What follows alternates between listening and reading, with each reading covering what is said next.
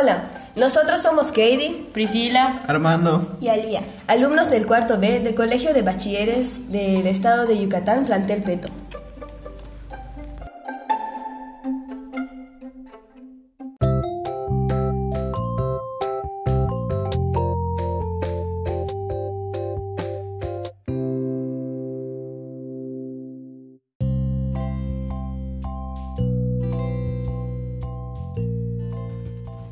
¿Alguna vez has escuchado de la Semana de Valores? Si no es así, nosotros te explicamos un poco.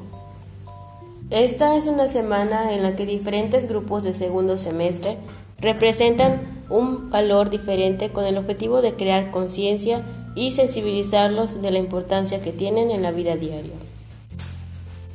Además de que en este lapso de tiempo se llevan a cabo diferentes actividades. Gracias por escucharnos, hasta la próxima.